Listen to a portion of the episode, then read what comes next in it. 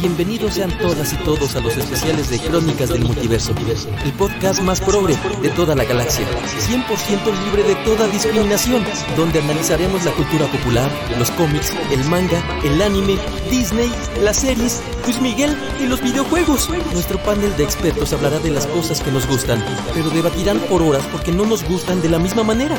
De día somos personas normales, pero una vez que este podcast empieza, nos convertimos en los nerds más poderosos del multiverso.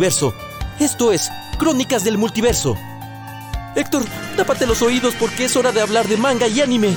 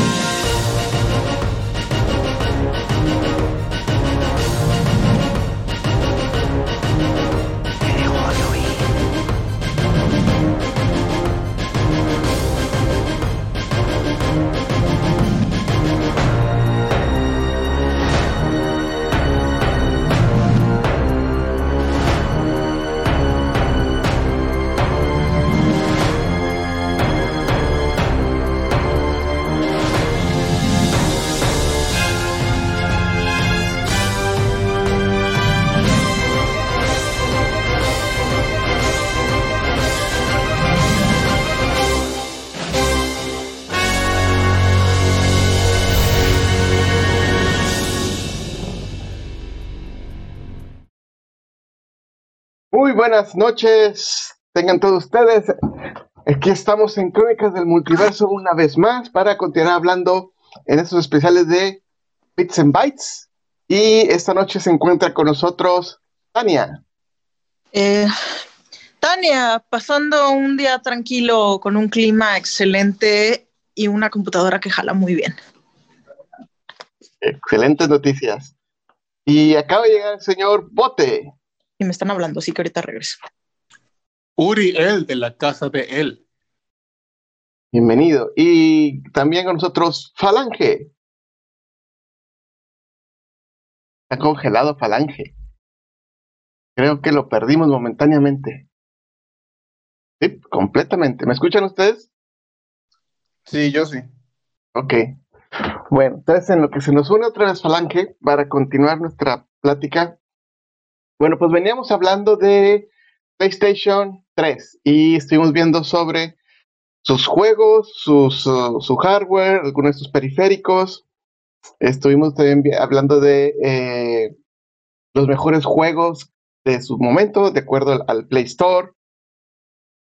Eh, de los juegos, este, la colección de Solid, este, que algunos fueron considerados como los más uh, odiados o, por, o, o, que levantaron más hype y que pues no, no entregaron ese, ese intento, ese, esos buenos deseos no se materializaron y que decepcionaron.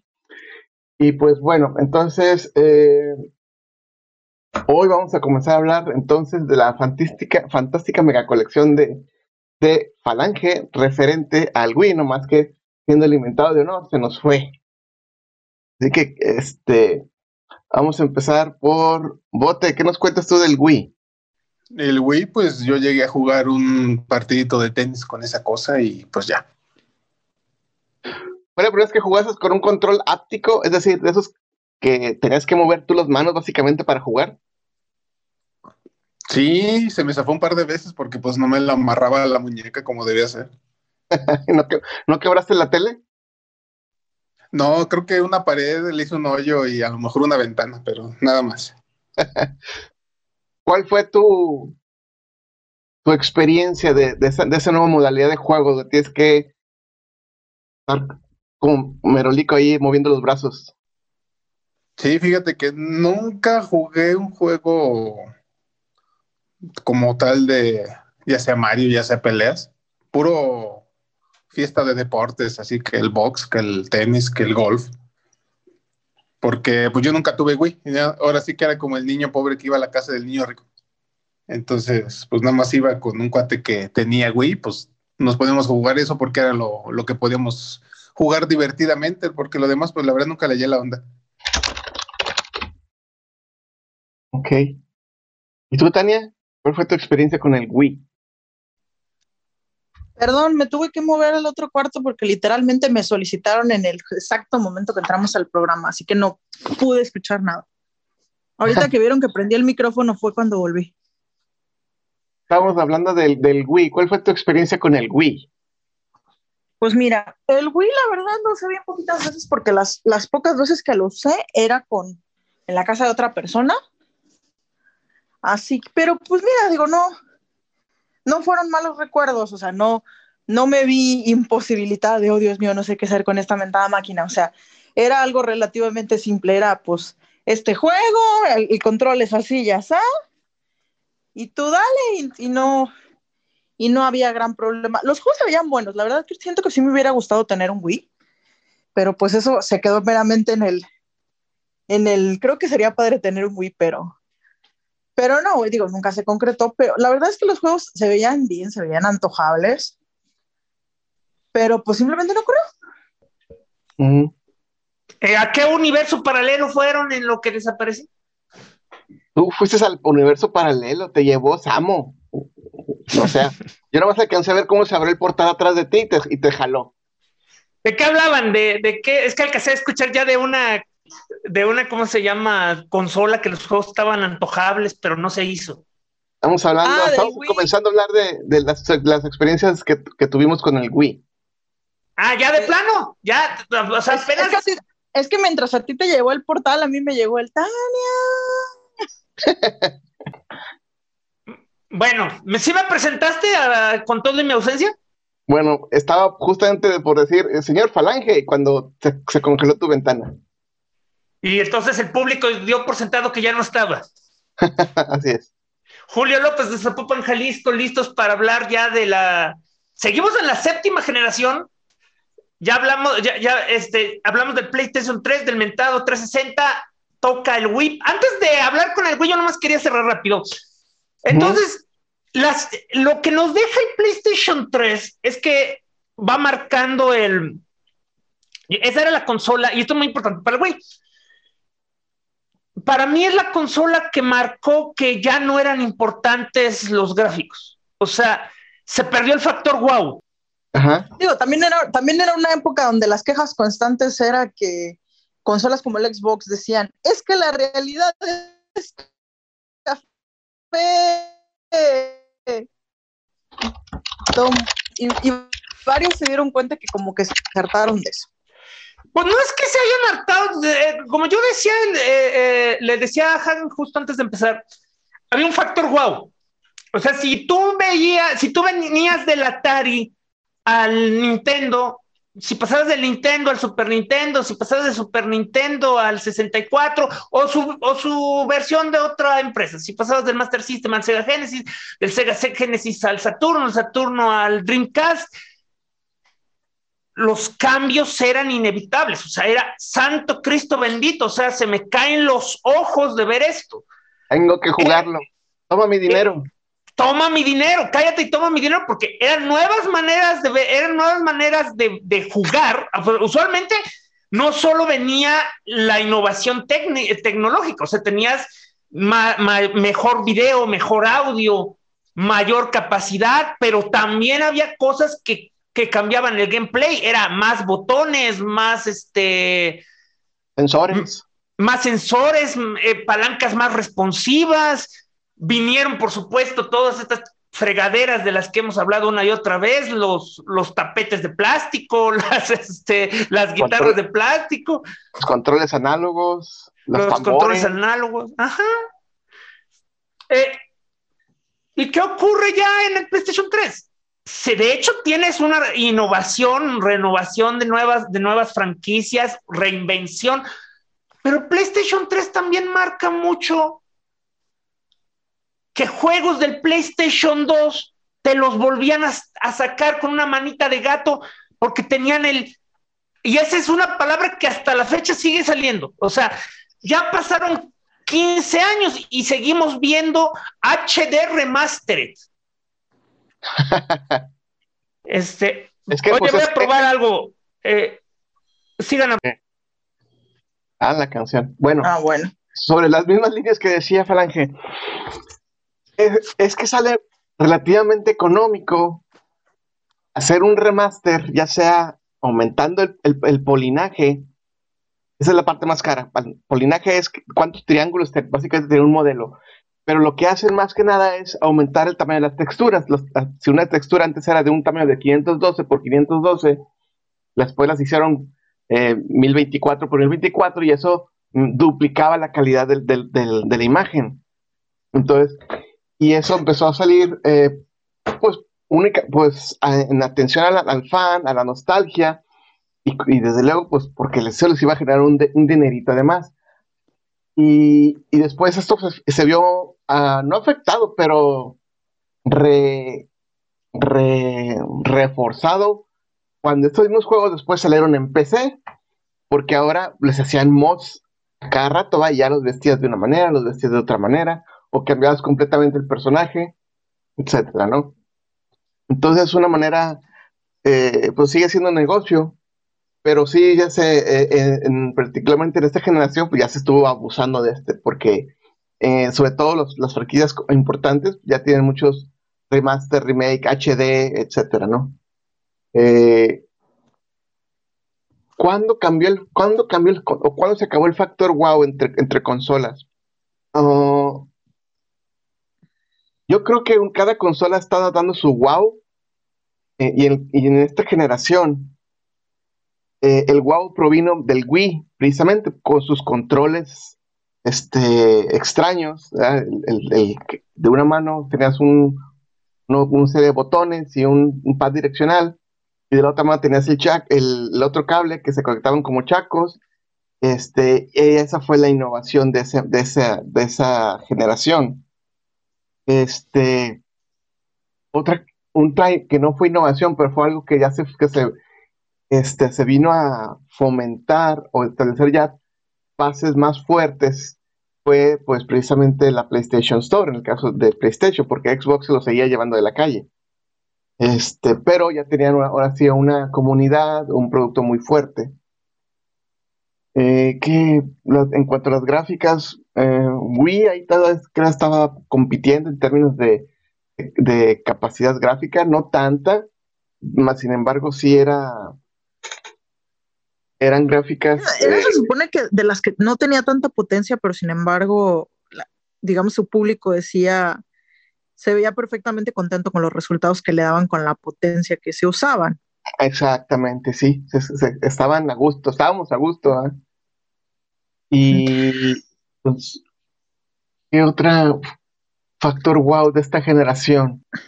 Mm, teníamos, a mí algo que me gustó mucho fue, fue los, uh, no, y bueno, también está la cuestión de que pudieron finalmente que ocurriera con éxito la cuestión de un un control que te hiciera moverte más y no fuera nomás un gimmick.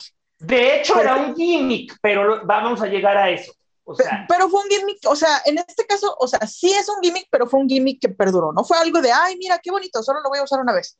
Eh, de hecho, también, pero vamos a llegar a eso, o sea, ten, ténganle paciencia al falange que, que, necesita platicar todo esto y sus 700 juegos porque no ha habido, no, no, no, no hay aquí más, fan de Nintendo que yo. ¿Ya los, ¿ya los inventarías Palanca?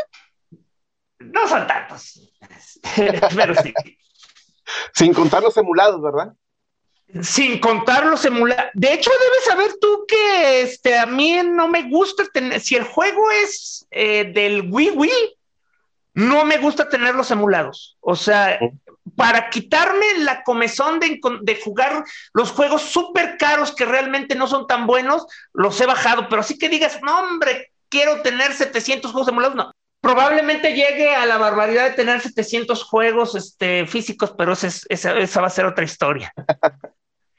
Pues ya comienza a inventariar, Falange, porque luego se va a poner bien complicado. No, pues ya están inventariados, ya están en orden. Pero bueno, ahorita les platico todo eso. A lo que eh, perdón por la ausencia, eh, tuve llamada telefónica, pero a lo que iba con el factor wow y que era, y que era, sí te estuve escuchando, deja de traía un, un, este, un audífono mientras se hablaba por el teléfono.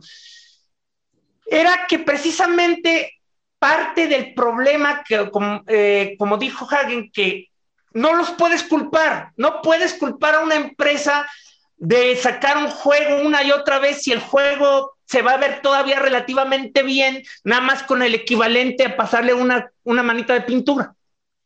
Y si el mercado básicamente lo sigue, compre y compre y compre y compre. Sí. Entonces, pero a lo que voy yo es de que cuando eso pasó, fue ahí donde me di cuenta que ya se había perdido esta evolución, o sea, del Nintendo al Super Nintendo y bla, bla, bla, bla, era básicamente como ver al, al, pescado salir del agua, que le salieran las patas, que se convirtiera en mono, que, que después se convirtiera en ave.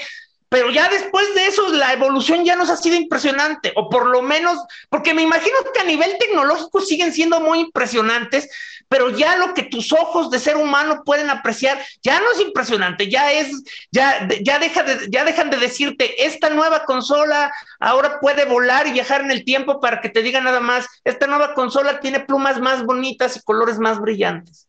Bueno, creo que, ahí... algo que, creo que algo que notas es que como siete años después agarras, agarras la consola de la generación que sigue y juegas el juego y luego te regresas a una consola del, del juego de ese momento y te das cuenta que sí hay una diferencia enorme, pero, pero pues sí, ya no es como ver de un Super Nintendo a un 64, que es demasiado obvio, ya, ya como que ya, ya cambia. Ahora sí. Todo empieza entonces en el año del. ¿Era el 2005, Hagen? ¿En qué año debuta el Wii? Ah.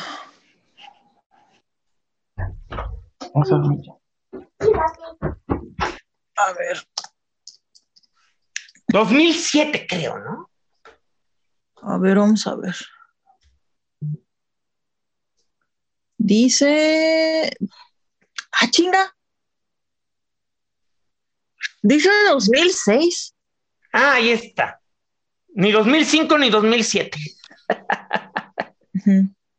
Bueno, pero fue no, bueno, fue, fue en noviembre, así que ya va muy, ya más cerca del 2007 que del 2006.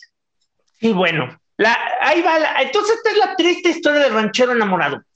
Recordarán hace varios programas y varias generaciones que el GameCube fue para todo no, propósito un fracaso. Después con el Wii U entenderíamos que hay una diferencia entre un fracaso percibido y un fracaso real. El GameCube fue un fracaso percibido, el Wii U fue un fracaso real. ¿Por qué fue un fracaso percibido? Porque Nintendo no perdió dinero. O sea, Nintendo sacó su consola, ningún juego que sacó le costó más dinero, o sea, no, no perdió dinero, ganó dinero con sus juegos, ganó dinero con sus consolas, ¿Le hubiera, ¿Le hubiera gustado ganar más dinero? Sí. ¿Le hubiera gustado vender más? Sí. ¿Le hubiera gustado obtener más este, mercado? Pues sí, porque pues, son empresas, no, no obras de caridad. Pero, la, pero el GameCube no había perdido dinero. Sin embargo, había perdido terreno. O sea, el GameCube vendió menos que el Nintendo 64. Entonces, y ahora ya tenían nuevamente la competencia de Xbox, o sea, porque había, había desaparecido la Sega, pero ahora tenías al, Microsoft. Y Sony, obviamente, se había llevado el parque a de un nivel impresionante. Estamos hablando que Sony tenía más de 120 consolas vendidas del PlayStation 2, mientras que el GameCube y el Xbox se pelearon el segundo lugar. O sea, fue una, fue una, fue una victoria simbólica ganarle al Xbox por 2 millones cuando el PlayStation 2 tenía más de 70 de diferencia. Y aquí es donde inicia una historia muy interesante porque dicen, la leyenda dice que Nintendo invirtió más de 100 millones de dólares en investigación y desarrollo, no en la tecnología, porque eso siempre están invirtiendo, invirtieron 100 millones en investigación y desarrollo de mercadotecnia y se toparon con una filosofía que la llaman el océano azul.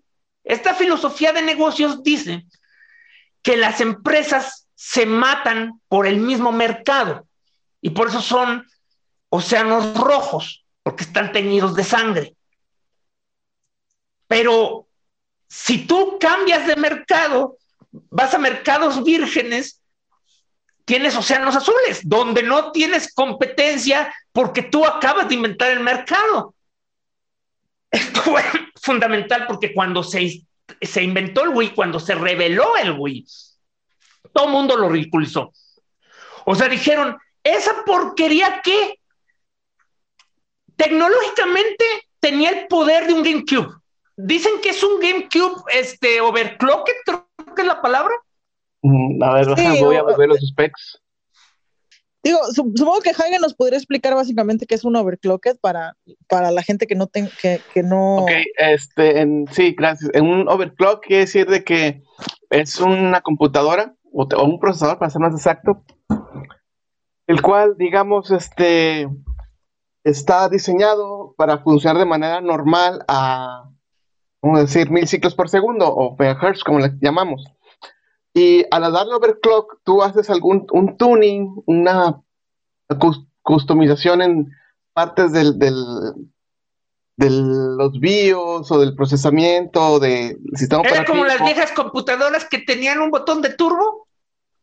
Fíjate que no, para mí esas, esas cosas no existían. O sea, las vi, pero yo nunca supe que hicieran algo de verdad, ¿eh?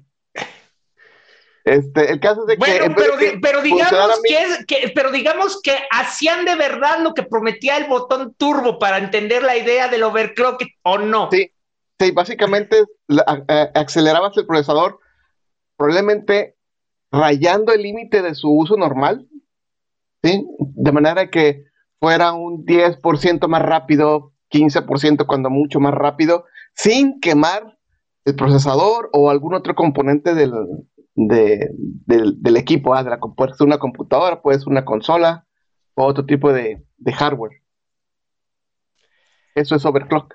Bueno, pues eso es lo que dicen. Otros dicen que es un poquito más diferente. Héctor, te digo que siempre le gusta usar la, analogía de que es un, que eran dos GameCubes pegados con cinta adhesiva. Eh, pero el punto era que para todo propósito era un GameCube. Por esa razón, de entrada, solo alcanza 480p. Es lo máximo que alcanza de resolución. Cuando todas sus competencias este, entraron este, primero con el cable componente hasta 780p y ya luego con el HDMI hasta 1080p. Este, y el, y, el, y el Nintendo Wii no puede. El Nintendo Wii es esencialmente una consola de baja resolución. Ujú. Eh, pero Nintendo Wii tenía esto. Se alcanza a ver la magia, se alcanza a ver el poder. Pues parece una cosa blanca nada más, con un cable. Es de hecho una correa. Ah, ok, ay, ahora, pues no sé. O sea, pero no sé si Se es ve un la, es la diferencia entre que tu tele viva, viva o Eh, muera. eh, la cor- esto, eso lo vamos a explicar después porque tienes mucha razón, Tania. O sea, esta era la diferencia entre matar una televisión y seguir divirtiéndote. Ujú. Pero bueno, eh, o sea, no, no, no sé si entonces si tanto brillo este, evita que se vea bien, pero esencialmente es un control remoto de televisión. O sea, la sencillez del Wii era brutal. O sea, tenemos de este lado la cruceta, un botón gigantesco de A, menos más, que digamos es Start y Select, el botón Home, uno y dos, y para de cantar. O sea, el momento que salió era el control de esa generación con menos botones que había. O sea, era un retroceso. Pero esto yo lo vi con mucho normie. Era increíblemente intuitivo. Yo cuando se lo enseñé a un amigo de mi hermano, lo primero que dijo fue, ah, para poderlo jugar como un control de NES. Mm. Sin explicarle, sin que lo, sin, sin tenerle que dar un manual, o sea, de inmediato lo tomó en sus manos y se dio cuenta que era completamente posible este, sostenerlo horizontalmente y tenerlo como un este como un control clásico, un control de, de 8 bits. Sí. Oye, estoy viendo los specs y sí, básicamente la misma, es, un Power PC, así que los millones que tiene Apple ahorita, este, durante la vida del, Wii se, los agradece a Nintendo, que este, básicamente desarrollaban con equipos de Apple para esto. Pero sí, o sea, este es un Power PC, este, básicamente, uh, ¿qué, es, ¿qué es esto? Menos del 50% más rápido.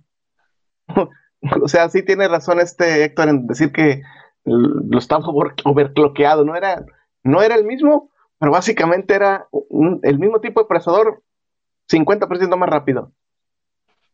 Hasta la misma memoria tenía, misma configuración de memoria. Bueno, no, es la misma configuración, pero para texturas tenía la misma capacidad, la corría a la misma velocidad, la RAM también. Mm, oye, nunca había visto esto, qué interesante. O sea, este es un diseño que no les costó dinero, supongo. Pues, es decir, comparado como cuando sacaron el GameCube.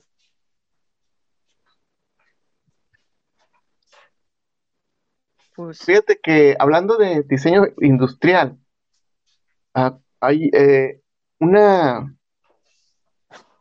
un deseo de las industrias es tener, no generar un producto específico siempre de cero al público, sino tener una plataforma necesitaría investigar más si Nintendo con el GameCube lo que intentaba era crear una plataforma y de ahí crecerla para su siguiente generación.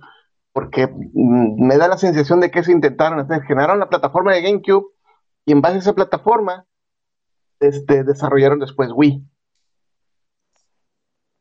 La cosa es que de hecho, según lo, se ha sabido después, ya sabes que cada cierto tiempo un hacker se mete a los archivos de una empresa y te, y te muestra 700 mil cosas. Que usualmente no significan ya mucho para ese momento, pero si lo hubiera podido sacar 10 años antes, habría sido el acabose de los secretos industriales. Así es. Bueno, pues básicamente es lo que dices, o sea, el GameCube se estaba trabajando eh, como un accesorio. O sea, el Wii va a ser un accesorio del GameCube. ¿Sabes qué? Me recuerda la historia del 3D, ¿cómo se llama? 3D Graphs. TurboGrafx. TurboGrafx. Sí, el que era un sándwich, ¿va? Para hacerlo 32 bits. Dos de 32 bits para hacer un pseudo 64 bits. Pues de hecho nunca llegó ni a eso. O sea, el, el TurboGrafx de entrada la vendían como una consola de 16 bits, pero técnicamente no era de 16 bits, técnicamente tenía dos procesadores de 8 bits y entonces decían 8 más 8, 16. Ah, pero sí, pero eso es mercadotecnia. Por eso, eso es a lo que voy. O sea, nunca pudo llegar a, a, 16 ni a 32, o sea, pero la cosa es de que, de hecho, a pesar de ser 8 más 8 y que no era realmente una consola de 16 bits, se veía muy por superior a cualquier cosa de 8 bits, porque sus, sprites eran maravillosos. El problema es que no, o sea, y de hecho competía peso por peso o yen por yen, porque la verdad eran los yenes, o sea, en Japón fue donde tuvo poder con juegos de Super Nintendo. Se veían mucho mejor, pero solamente los sprites. O sea, cosas como transparencia, rotaciones, capacidad de colores, eso se lo llevaba de calle el Super Nintendo porque tenía mayor procesamiento. Y luego, si además lo que mencionas, llegó el mentado este, CD, y con el CD prometían que básicamente llegabas al nuevo nivel pero fue como el Sega CD en, Sega. O sea, realmente no, era, no la convertía en un, en un PlayStation. O sea, tenía sus límites y esencialmente lo único que te permitía era poner videos y música dentro de los juegos, que parece entonces era una innovación sorprendente, pero no era algo bien competitivo. O sea, eh, de hecho, creo que la que tú estás pensando fue el Jaguar, porque el Jaguar era el que decía que tenía 64 bits. Pero no, pero no había una consola que, no es que no me acuerdo si fue Sega o fue Atari con el. Jaguar, el Atari Jaguar era el que decía 64 bits, haz las, así decía, 64 bits, haz las matemáticas, papá. Tú de mat, sí me acuerdo. Pero no había una, una consola donde que sacaron una primero y luego le montabas otra cosa abajo. Sí, el Sega. El, Sega Genesis El Sega Genesis se le ponía debajo el Sega CD y arriba se le ponía el 32X. Pero no había una otro combo que lo hacía más poderoso también. Pues ya, para este ya, para este punto eran tres cosas, Hagen. Es que me acuerdo que algo, algo así era exagerado que, que no se vendió bien por lo por es el Sega CD, el, el 30, o sea, siempre, de hecho lo comentamos cuando hablamos de las otras generaciones. Sí, pues ya, ya, fue hace muchos capítulos. Ajá, bueno, pues ahí va el recuerdo. Al Saturno se le acusa de haber matado al, a Sega, pero la realidad es que el golpe de muerte vino con el 32X. O sea, el 32X fue un periférico carísimo, valía 100 dólares. Ah, ya me estoy acordando, sí. Y sí, o sea, el 32X como periférico. Y, ese era el punto, que era un periférico, no una nueva consola. Entonces, yo ya tengo mi, Sega Genesis, tengo que además ponerle el, Sega CD y había juegos de Sega CD que además se tenían que jugar con un cartucho del, del, 32X, o sea, no chingues. O sea, era meterle casi 400 dólares de inversión por algo que no se veía ni de broma cerca a, los primeros juegos del PlayStation 1. Bueno, pero entonces, sí es eso, o sea, eh, la idea en este punto es que iban más tecnología, mayor poder, mayor... ¿Y qué hace Nintendo con su idea novedosa? Lo habían comentado, esta tecnología es para efectos prácticos el, control del... El, ¿Cómo se llamaba? Sí, pero ¿cómo lo llamaba? ¿Cómo lo llamaba la otra vez? El Power Glove. O sea, ah. la, la tecnología de movimiento del Nintendo Wii es básicamente el Power Glove. Pero sin ah, la lo habíamos hablado desde que se estaba desarrollando, ya tenían un target como que varias generaciones adelante. Y es que es eso, o sea, básicamente una tecnología increíblemente barata. ¿Alguna vez has visto una película? yo, yo siempre he querido saber tu opinión de esa película, Hager, como ingeniero. Eh, se llama Los primeros 20 millones son los más difíciles. Ay, caray. Uy, se me hace que sí la vi, pero cuando estaba como en la carrera o en la prepa, una cosa de esas, que es porque son esas inspiracionales, ¿no? Sí, es una comedia como La venganza de los nerds, pero sí es inspiracional. Es básicamente un cuate que se dedica a la publicidad y decir, todo esto tiene una razón de ser, ¿eh? No crean que estoy este, desviando el tema. Desviando el tema, eh, eh, desviando el tema. Se quiere dedicar a la, se quiere dedicar a la, él se dedica a la publicidad, pero su padre fue de los, de los que soldaron una placa de la que llevó al espacio al Apolo, no es al Apolo, no es, no es el que fue a la Luna, es otro de las misiones Apolo. Y su padre siempre se sintió orgulloso de eso, porque él había formado parte de algo más grande. Entonces renuncia a ser este, es millonario y le va muy bien, y renuncia a todo eso y se, y se mete a la, a la universidad esta que se llama La Onda, en California. ¿La Onda? No sé si está basada en una universidad real, pero ese es el nombre en la película que le dan. Cambiado, cambiado para no afectar. ¿No, será una parodia de Caltech? Podría ser, o, a lo mejor es algo que sí existe en, cuanto a la, a la ciudad, pues. Tal vez no existe la universidad, pero sí existe la ciudad. Ya ves que muchas ciudades de allá tienen nombres en español que a nosotros nos suena rarito. No, sí, o sea, o sea varias, varias ciudades se quedaron con su nombre con su nombre en español desde que California era México, o sea.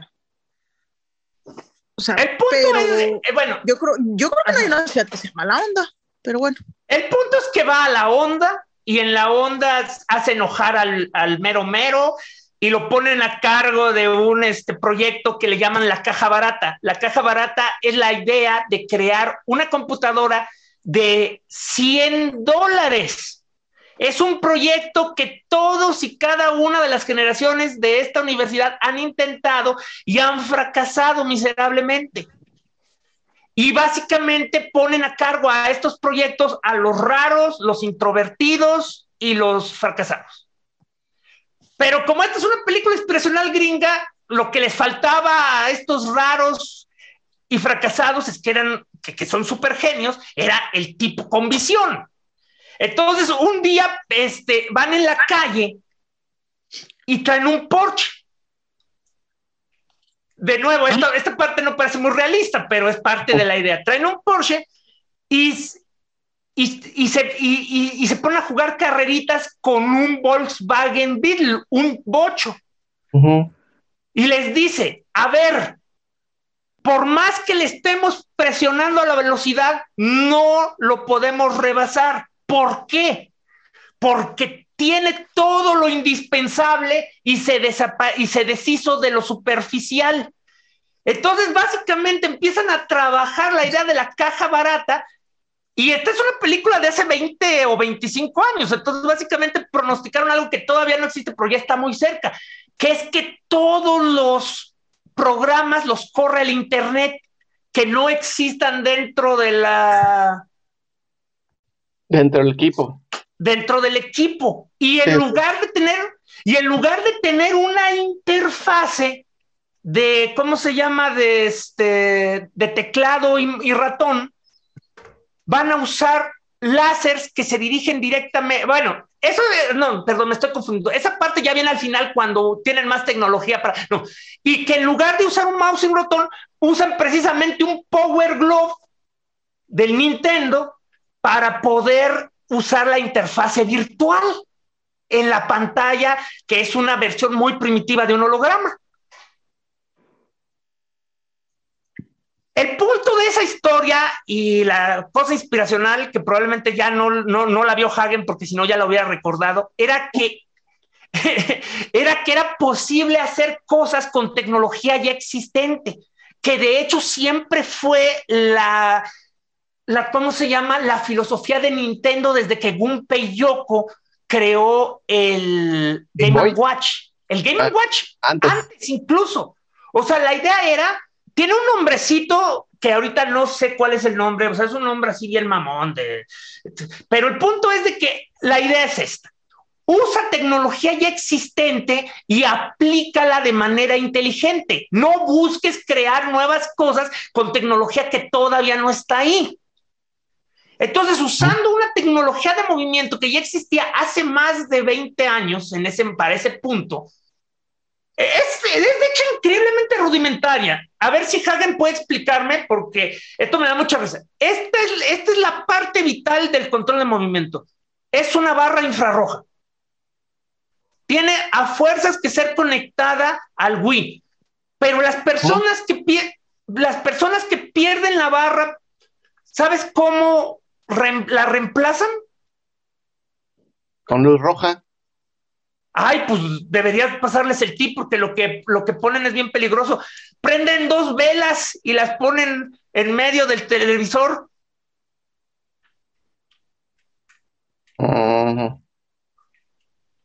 Para que capte la señal caliente, o sea, el rojo para precisamente. para que se capte la señal infrarroja, o sea, pero a lo que voy pues es que no usan luz roja, usan, un, generan calor. Entonces, ay Dios, el control, como lo platiqué cuando hablamos del Move, eh, más rudimentario no podía ser.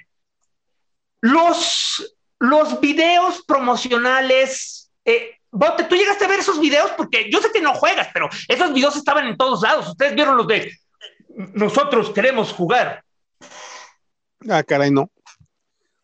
Llegaban dos japoneses, tocaban de puerta en puerta y decían que iban a entrar a tu casa. Y ya los veías ah, y veías a todo mundo golpeando el aire, que jugando la raqueta, que jugando el fútbol, que jugando el, el, box.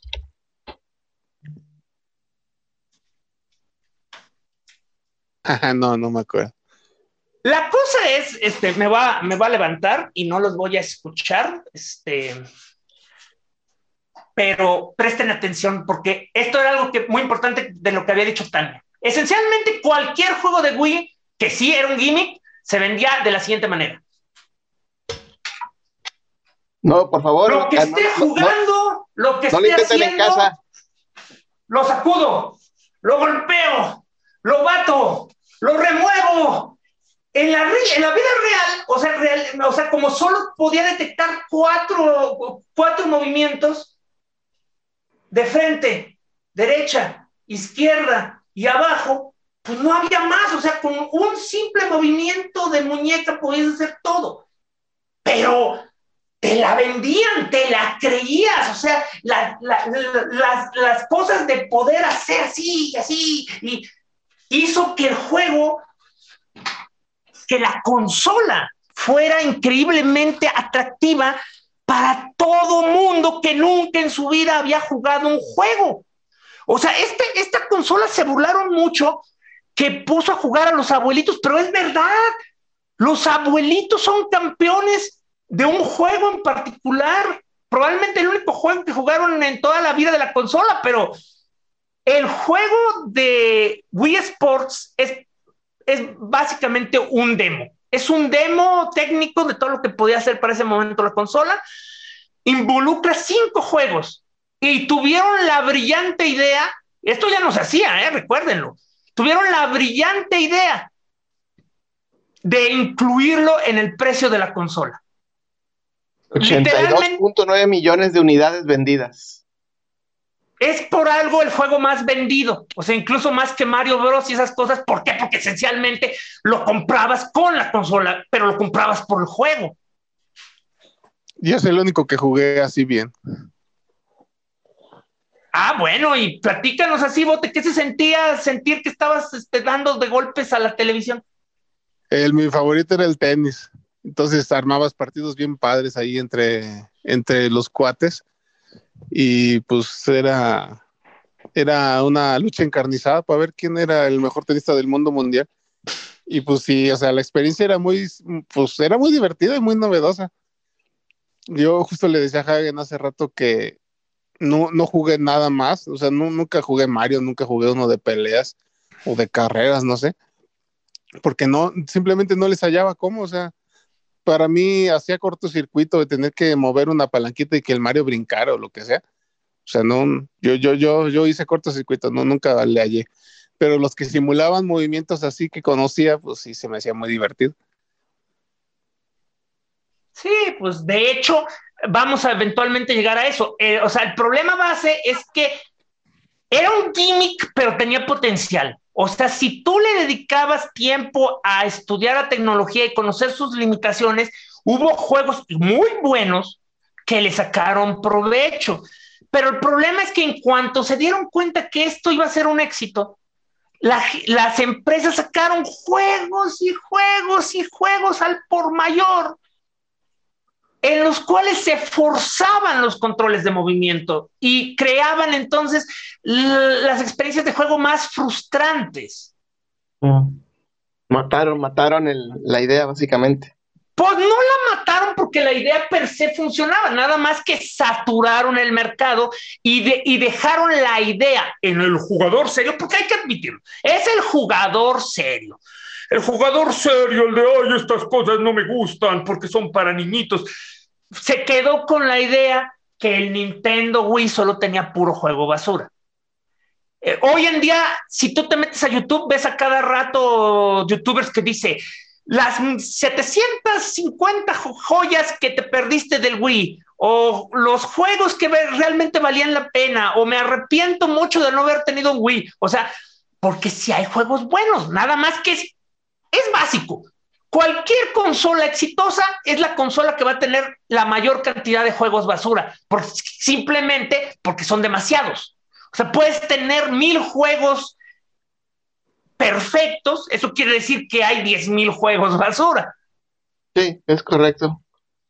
pues todos quieren entrarle ahí al, ¿cómo se llama? Al pastel, ¿no? Así sea aventando mugrero. Y bueno, te burlaste mucho de la de la tira, debes saber que de hecho esta tira no venía con el, con el control cuando salió el Wii. ¿En serio? Esto, esta tira se incorporó a partir de los segundos embarques, porque esto era, esto era común, esto salía en las noticias. Las personas soltaban su Wii, su Wii control de la emoción y rompían televisiones, y todavía eran televisiones cuadradotes. Ah, sí, televisiones, este, ¿cómo se llama? De plasma. Yo me acuerdo que vi varias demandas de televisiones de plasma de arriba de, las 60 pulgadas que son mega caricísimas. eran carísimas en aquel entonces. La plasma ya no se usa ahorita, pero sí, o sea, era como un, como llega, era como un leer de que fulanito de tal estaba tratando de mandar a Nintendo. Y por eso Nintendo tuvo que incorporar esta tira y todos sus juegos incluyen una, este, una leyenda que dice, juega a distancia segura del televisor. Es cerciórate que no tengas nada a tu alrededor y amárrate a la muñeca esta.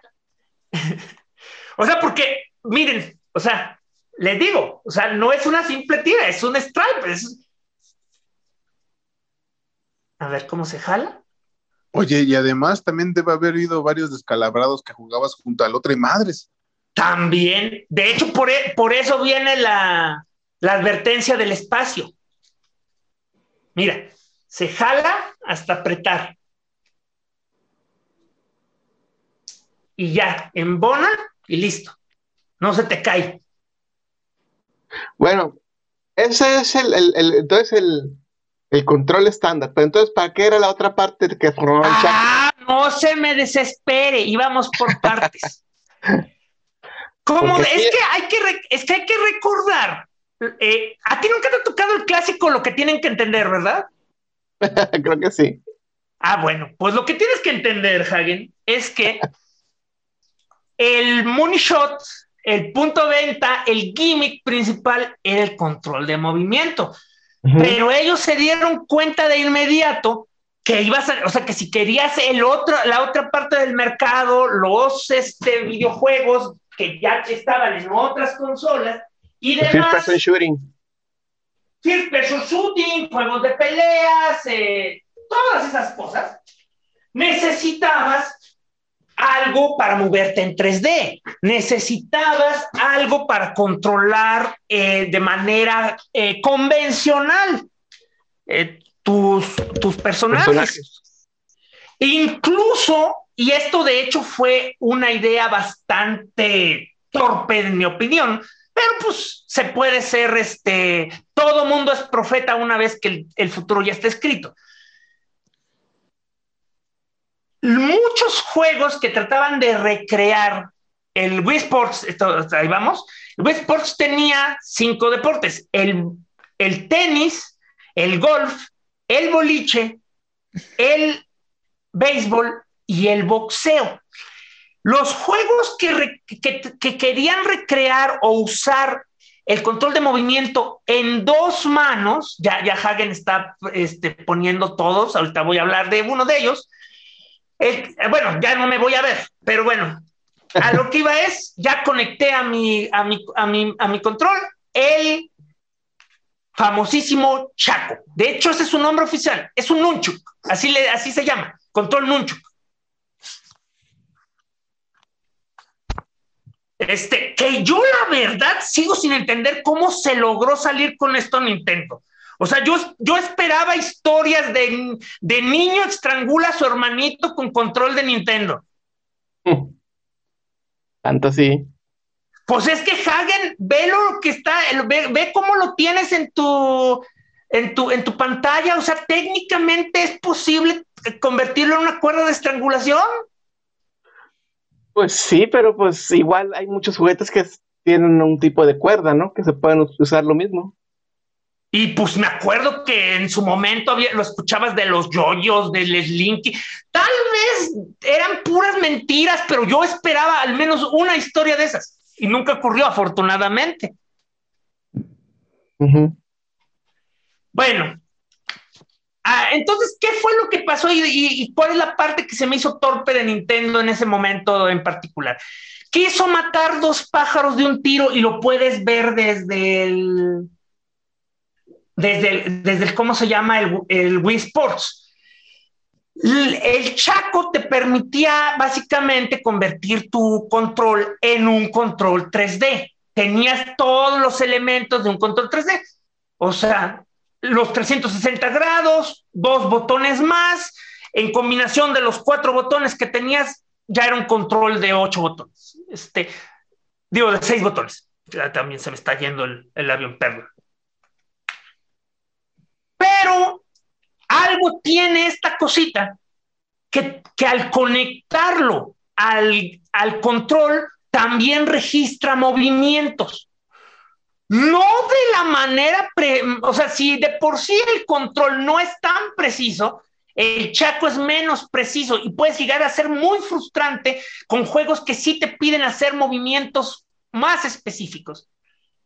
Esto eventualmente, quiero decir muy eventualmente, lo solucionaron al permitir que pudieras poner dos controles al mismo tiempo para tener dos controles en tus manos.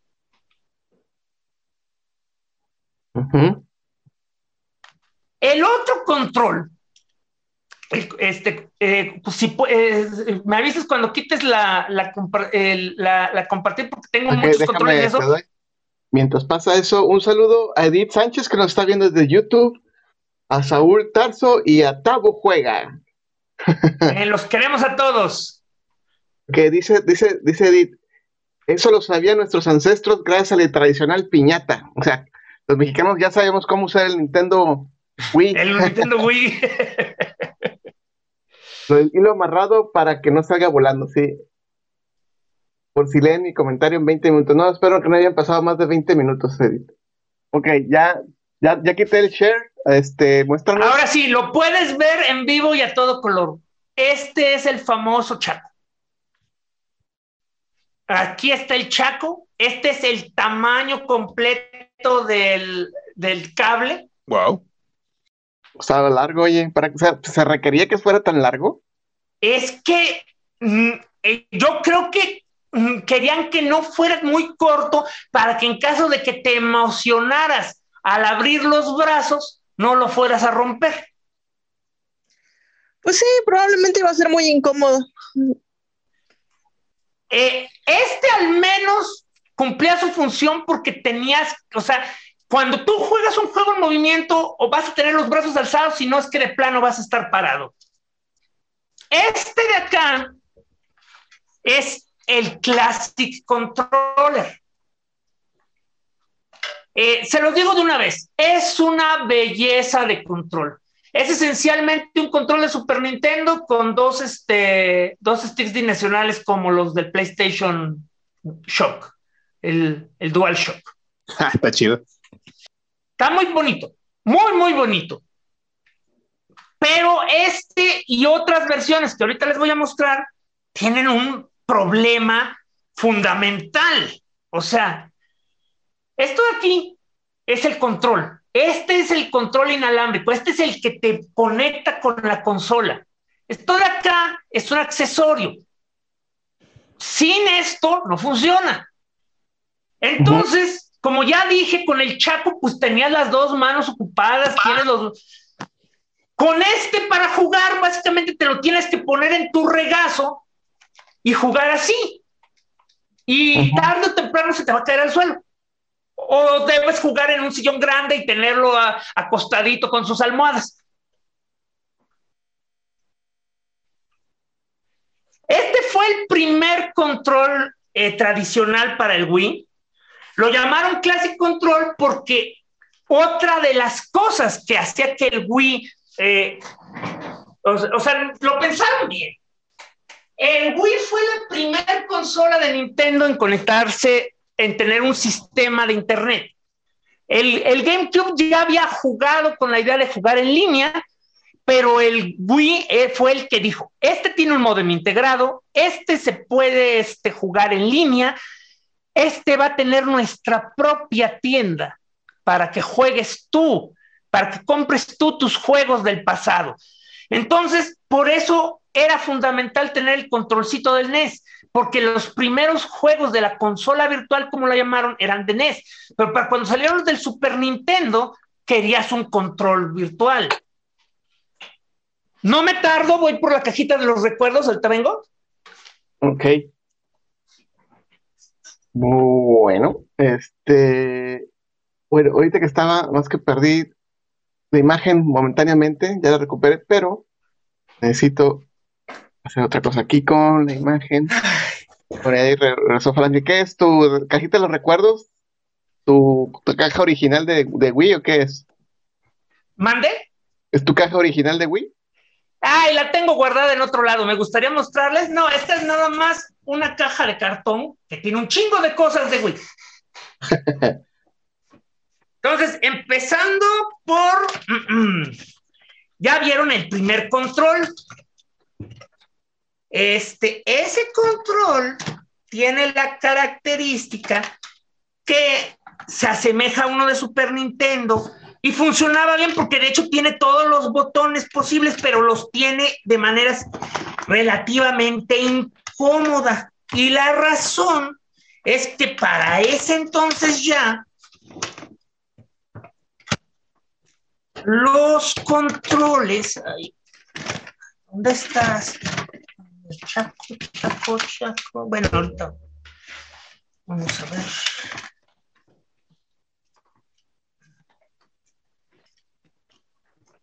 Muévele por aquí, muévele por allá, rasca eso. Así es. Espérate. Y no está.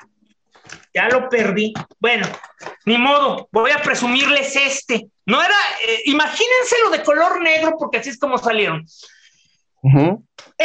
Eh, el control ese es un control muy delgadito, pero no es ergonómico, no tiene la forma que ya estaba popularizándose de un control de Xbox 60. No sé si sea el mejor, el 360, pero es el que ya todos copian. Y como resultado, nació el Wii Controller Classic Pro.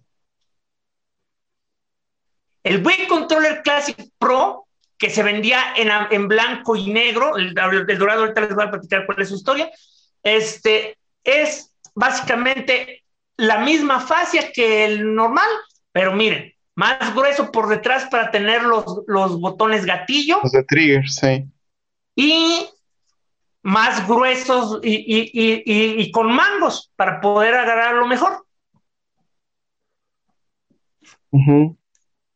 Este control, de hecho, se sacó en bundles para juegos como el Monster Hunter, porque era completamente necesario poderlo jugar así. O sea, sí es posible jugarlo con el Chaco, pero es muy difícil. Y un, y un control así lo hace fácil. Este control es dorado porque allá en Japón existía un servicio llamado Club Nintendo tú juntabas puntos registrando tus juegos y al final del año Nintendo te regalaba cosas, te regalaba, pues era como los, como los puntos de las tarjetas de crédito y las cambiabas por algo bonito. Llegaron a sacar este control dorado. Allá, aquí en México, aquí en México, aquí en Estados Unidos, en América, nunca salió, eh, eh, nunca tuvimos ese servicio. Este, ya después les voy a platicar bien cómo llegó, pero no tenía, o sea, podías cubrir tus puntos, pero no podías, este, recibir nada porque te jodías. O sea, eh, los estadounidenses recibían cosas más chafas que los japoneses y los mexicanos no podían. Era, no puedes, puedes registrarlos, pero no te vamos a dar nada. Entonces, yo estoy 100% convencido que este control dorado era un saldo de los que quedaron allá y así como el Zelda que solo, el Zelda GameCube que solo se ven, que solo se obtuvo a través del, del Nintendo, del Club Nintendo, este, en el y aquí cuando llegó a América lo vendieron como parte de un de GameCube. Estoy casi seguro que esto es lo que le pasó a este control, porque este control te lo daba Activision en un bundle del el juego de 007, el Golden Knight, que era un remake, que era un remake del de 64. Y te, y te lo juro, te, te, apuesto que estos fueron este, saldos de los de Nintendo, bueno, no saldos, cosas que estaban allí guardadas en las bodegas y que las, y que las metieron eh, eh, en, ese, en ese bundle para hacerle el, milagrito a GoldenEye. Eso es lo que me encantaba del Wii. El Wii era, un era una consola tan ignorada que en su momento lo compré nuevo en un Soriana en 500 pesos. De que tenían cuatro de esos que llevaban años sin venderse. Ahora, pinche Soriana, ahora, ahora, ahora te venden juegos de Nintendo DS en mil pesos. Nintendo DS, ¿eh? No, no 3DS, no Switch. Ah, oye, hablando de eso, ¿qué compatibilidad tenía contra las otras consolas de Nintendo y las portátiles? Ahí voy, va, va de vez, pero nada más déjame terminar, nada más rapidito. Plásticos, plásticos, porque la imagen que tenías que se puso Matrix me recordó esto. Eventualmente les entró la nostalgia por la Zapper. Ajá. Esto para que sepan, para que se den una idea, no se dejen llevar, no es, un, no es una pistola infrarroja, no tiene sensores, es bien plástico. Tienes que colocar aquí el control y básicamente es como si lo sostuvieras con tu mano, pero ya te ayuda el plástico. Y para los juegos de primera persona, le tienes que, tienes que enrollar un, chaco y dejar. De hecho, yo le dejé este chaco para que, por si algún día, porque es una lata andar enrollando y desenrollándolo. ¿La compraste dos chacos? Eh, Hagen, tengo cuatro. Madre santa. Ahora, ustedes dirán, pinche este falange despilfarrador, o sea, ya cuando empieza a comprar como yo con la idea de, tener una consola y una colección, terminas comprando muchos años después y en bonches de gente que de plano se quiere deshacer de todo y, oye, pues yo solo quiero el juego, ¿me lo compras todo o no te lo vendo? Y luego te das cuenta de que la verdad el precio está bien barato porque la persona se está ahorcando, te dice, eh, te vendo la consola y 10 juegos en 1600 pesos con, con agarras los juegos que te gustan, vendes los juegos que ya tienes o no te gustan y se termina, vendes la consola extra y se pagó todo y hasta hay ganancia. Y te vas quedando con controles. Primero, primero porque realmente no me estorban y segundo porque la esperanza muere al último y uno se imagina que un día van a llegar los amigos, se van a emborrachar todos juntos y vamos a jugar este güey como si fueran 1996. Esta mamarrachada, hablando de, de Ah, es es el volante. El volante. Mismo cuento, o sea, el, es bien plástico, o sea, tienes que colocar el control, pero hace, hace funcionar la ilusión. O sea, la verdad entre sostener el control entre tus manos y tener la idea ya de estar bien afianzado, te permite hacer mejor el movimiento de volante. Mario Kart Wii, 37.32 millones el juego más vendido del Wii. Exactamente. Bueno. O sea, eh, uno de cada tres aproximadamente tenía un cuatro. O sea, eh, eh, estamos hablando de que, de, casi que prácticamente cuatro de cada diez usuarios tuvo un un este un Mario Kart eh, bueno, ahora sí.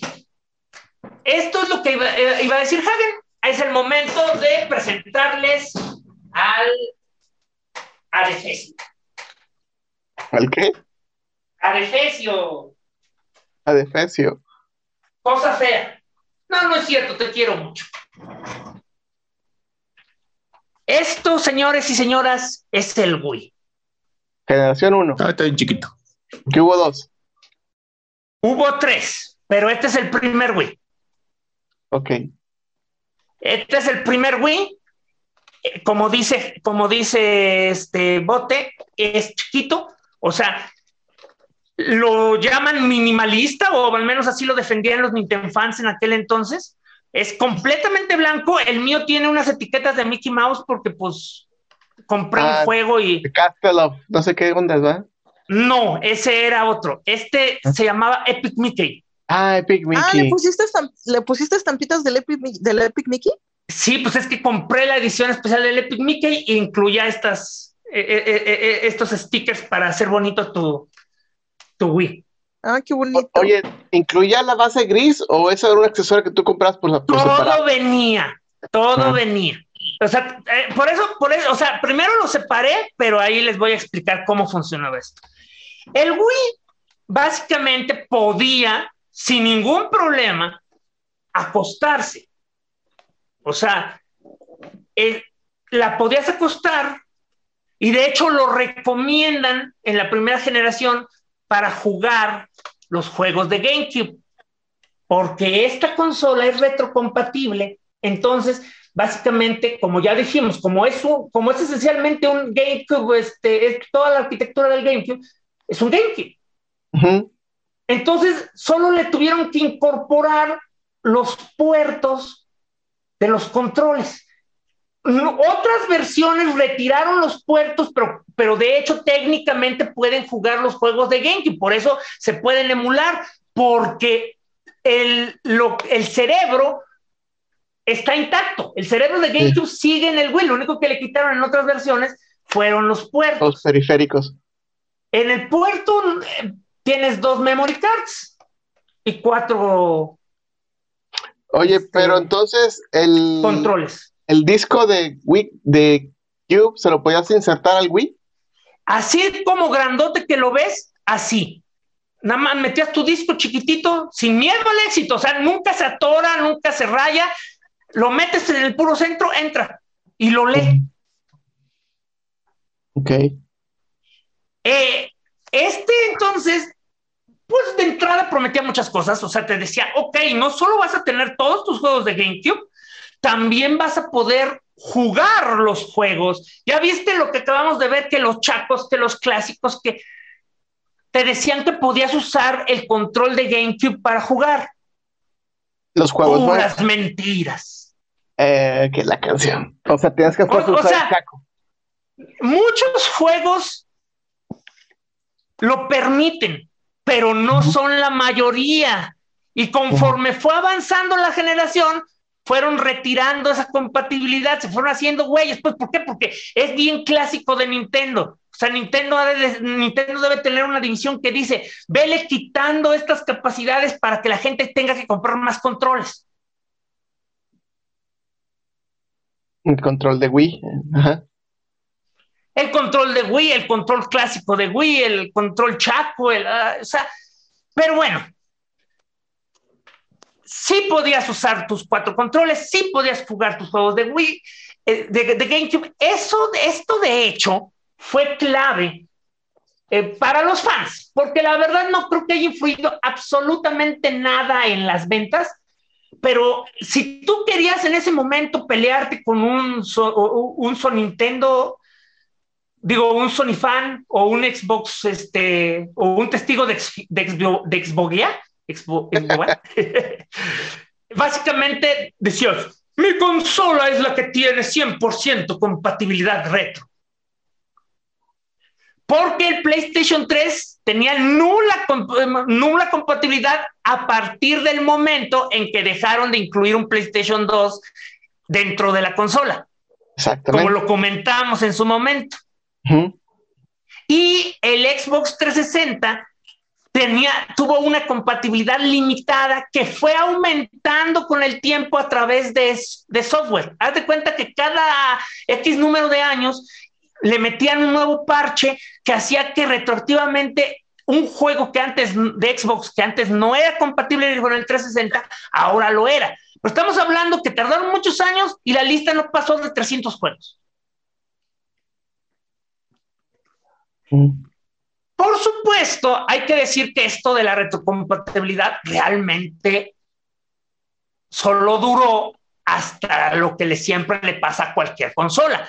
Cuando llegó el momento de cambiar, de, de rediseñar la consola para disminuir costos, lo primero que se fue pues fue todo, el, todo, todo, todo, las papas todas las dejar la carne.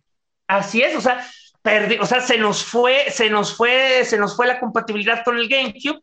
Te digo, en su procesador, ahí está. Y de hecho, la gente que no tiene un retrocompatible puede jugar juegos de GameCube a través de emulación, porque aquí adentro está, solamente uh -huh. que no tienes el acceso.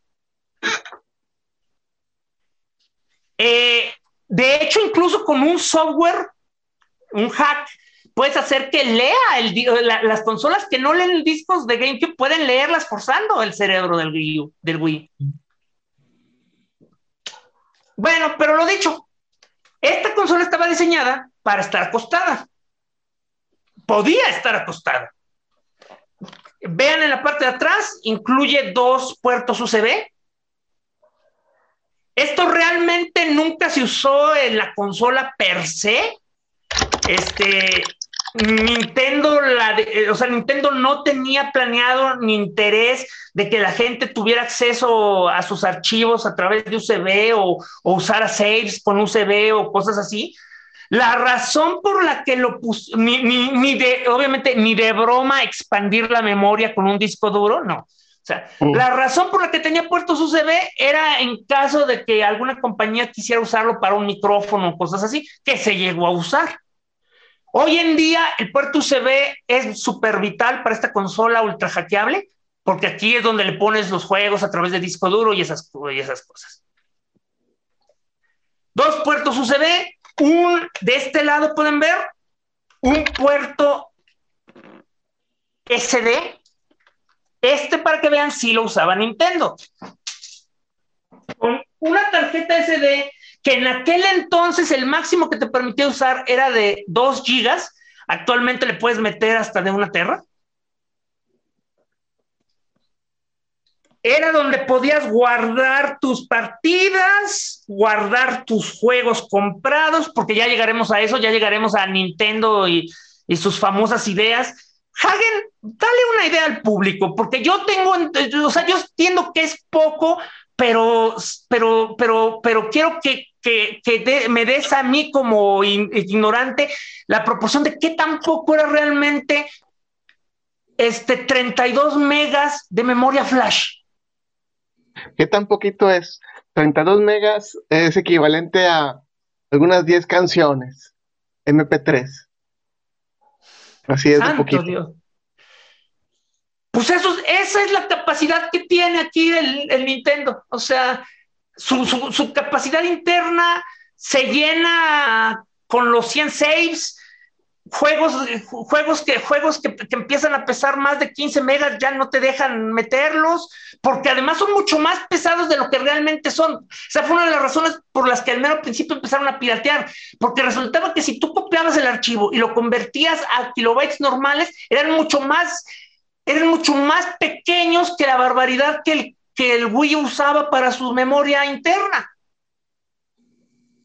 Entonces, la brillante idea de Nintendo era que cuando se te llenara la memoria, ibas a, ibas a pasar los archivos, los ibas a guardar a tu SD y básicamente tenías que dejar suficiente espacio en tu memoria interna para que de la SD lo copiaran, lo instalara temporalmente en la memoria este, fija y jugaras tus juegos que comprabas. O sea, básicamente a Nintendo no le gustaba el dinero o sea, básicamente Nintendo te estaba poniendo un, un, cap artificial para que no bajara suficientes juegos en línea. Pues sí. querían tener, o sea, querían obtener cierto control, pero les pegó por otro lado. El control, de hecho, viene, es otra historia, si bien espantosa, luego la platicaré. Entonces, la cosa es, básicamente estaba para que se sentara eh, digo, para que se acostara. De hecho, Nintendo te lo recomendaba de, jugarlo así para, para que se pudiera, este, pudieras jugar el GameCube para que no se fuera a romper o tirar o jalar. También te recomendaba sacar las tapitas. Es por eso que mucha gente que, vean un, un Wii compatible en el, vendiendo usado, ya son raros encontrarlos con sus tapas porque pues los niños las perdían. ¿Qué niños? Los, eh, esos son papás que supuestamente las quitaron para que no se fueran a romper y las perdieron porque se les olvidó dónde las pusieron. sí, puede ser. Bueno, ahora sí. Esta base gris fue incluida y, vean, también tiene su, platito para darle estabilidad. La consola por default Vean aquí, tiene su. Tiene, tiene una orillita chueca. eh, es para que esté inclinada. Al momento de ponerle la base, logras este ángulo como de trapecio. La verdad se ve muy elegante. Es una consola es, elegante. Es, nomás es looks, eso. ¿Eh? Nomás es para el look. Ah, puro look, no ayuda en nada, no. Pero la verdad, Hagen, sí, ocupa mucho menos espacio. Ah, tenerla parada. Y, y, te digo, se ve coqueta, se ve simpática. Sí, pues igual que el PlayStation 2 cuando se podía parar. Sí, pero esos, eh, el PlayStation 2, el PlayStation 3, el PlayStation 4, esos te piden comprar aparte la base. ¿El PlayStation 2 también? No, el PlayStation 2 no sí, es necesario. el PlayStation 2 tiene una base, o sea, por sí solo no se puede parar. Yo juraría que no, pero bueno. Yo juraría que revises tu PlayStation 2 y vas a encontrar que tiene base. Mm, me acuerdo que tiene patitas con plásticos. Y esa es la base. Bueno, vamos a ir cerrando. Ah, ¿ya, ya, ¿ya, ordenó el patrón? Ah, no, pero dice que no va a venir. Ah, ¿cuánto nos queda? Seis minutos. Ok, así nada más muy de rápido para ya aventarnos de lleno al Wii en el balón de los recuerdos. Una vez que termina esta, pues sí, ya estábamos en eso, acabemos con esa idea. La segunda versión del Wii es básicamente eliminar los control, eh, eliminar los, este, los, las papas, como dice este Hagen. Su tercera versión ya es la que viene casi al final, que es la que usualmente tienen las consolas exitosas. Una versión ultra barata que no tiene ya que le quitan ya todo lo que va a ser un hecho que no se va a utilizar y que usualmente de hecho la hace una consola inferior. en el caso específico es esta consola que se llamó Nintendo Wii Mini. El Mini. El Mini ya no tiene el puerto USB, no tiene Wi-Fi, no tiene este memoria SD. Eh, no tiene puerto frontal, en su lugar la convirtieron en, en, una especie de Disman, o sea, levantas la tapa por arriba y ahí está el, el disco. Ok, dice que este, esta última versión fue liberada el 7 de diciembre del 2012, exclusivamente en Canadá. Sí, pero llegó aquí. Mucha gente decía que era para que mm, eh, ya era como que el último intento para allá, porque ya para ese entonces Nintendo traía una guerra encarnizada con los piratas. O sea, ya habían esta, esta consola, a diferencia del GameCube, se pudo piratear prácticamente desde el día uno. Bueno, ah, esa, plática pues, resérvala para el siguiente capítulo. La parte de. Nomás dije que se pudo hablar. O sea, no, no te voy a decir cómo se hacía, porque obviamente debes estar bien interesado al respecto. Pues mucha gente les va a gustar esa parte. y, al y al final Hagen va a sacar un letrero, este, para, para asesorías y, liberaciones, llamar al 0000. No, no, no. Crónicas del multiverso no, ¿cómo se dice? No fomenta. No fomenta la piratería. La piratería, sí, así es. Pero sí, mira, a lo que voy es que, sin, sin exagerar, yo creo que ahorita ya voy por los 70 juegos, si no es que más. 700, como me gustaría, ¿no? Pero... ¿Salieron 700? Salieron más de 2000, Hagen. Oh, ¿En qué periodo de tiempo? ¿Cuánto fue la longitud de vida de esta cosa? Ah, ahí te va. el último juego, el último juego retail, o sea, de tiendas, de Wii fue Just Dance 2020. Acá dijo 2020, pero si dejó de ser producido en el 2013 la consola. Ajá. Estamos hablando que por siete años Ubisoft decidió que todavía era ganancia sacar un juego para Wii. Ya se había saltado cuatro años de Wii U, ¿eh? O sea, el Wii U dejó de producir juegos desde 2017. El, el, Ubisoft decidió que ya no valía la pena sacar el Just Dance 2018 para Wii U. 2018, 2019 y 2020 salieron todavía para Wii. Ah, ya es que sabes que estoy, estoy viendo mal. Es que sí, 2006 al 2013 fue el modelo estándar. Luego del 2011 al 2013 la versión reducida y el mini fue desde el 2012 hasta el 2017. Entonces realmente tuvo un lifespan de 11 años, no manches.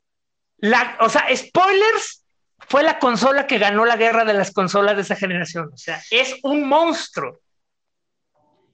No, y, la, y la ganó básicamente dándole chorro mil vueltas a los otros. O sea, llegó al primer lugar y siguió girando. Total unidades vendidas, o más bien embarcadas, 10, 101.63 millones. Creo a que septiembre desde el 30 del 2019. No, se lograban esas cosas, ¿no? El PlayStation 2 todavía tiene el récord de la consola más vendida de todos los tiempos. Pero sí, o sea, estamos hablando que el Wii es una cosa bien impresionante que dejó a todos. Fue bien divertido porque básicamente primero fue el Wii no va a poder, no van a lograr, y luego ya después era Uy, el Wii fue un milagro, Nintendo se emborrachó y nunca lo va a volver a hacer, no tienden que... Ya cuando lleguemos al Switch vamos a estar como el viejo loco de, se los dije, se los dije. Ok, vamos a ir cerrando entonces. Este... Últimos comentarios para terminar esta, esta transmisión. Pues creo que ya esto, creo que me voy en eso, me voy en que el Wii fue de lo mejorcito y fue bien impresionante poder jugar estas cosas y vamos a explicar cómo fue el desarrollo del gimmick y los juegos y los ports y cómo básicamente reencontré mi amor por Nintendo. Ok. Bueno, pues muchas gracias a todos por, por estarnos escuchando. Recuerden, el próximo jueves, ¿cuál tema vamos a estar tratando? Bueno, tú no vas a estar porque nos abandonas, pero. bueno, pero en tu espíritu ahí voy a andar. Se, se, va a hablar de. De hecho, gente que nos escucha para videojuegos, sintonízanos porque vamos a hablar de la segunda mejor película de videojuegos de todos los tiempos: Frigoy. ¿Cuál es la primera? Detective Pikachu. Básicamente, necesitas a Ryan Reynolds para hacer buenas películas de, de videojuegos. O sea que los que están contratando a Chris Pratt están, están equivocados, tenían que haber contratado a Ryan Reynolds. Debieron. Entonces, en Mortal Kombat debieron haber metido a Shaggy con Ryan Reynolds. sí. pero, pero bueno, es esa y el otro tema que ya se los debíamos mucho, el final de temporada del, de The Bad Batch. Excelente. Muchas gracias a todos. Recuerden suscribirse a nuestro canal de YouTube y a todas las hermosas plataformas donde nos pueden escuchar. Gracias y buenas noches. Esto fue otro episodio de Crónicas del Multiverso, el mejor podcast que ha habido en la historia de la humanidad. Les agradecemos su atención y les pedimos que se suscriban a nuestro canal de YouTube para vernos en vivo o darle like a nuestra página de Facebook. Y los esperamos en www.crónicasdelmultiverso.com, donde encontrarán maravillas más allá de su imaginación. Los esperamos la próxima semana, croniqueros.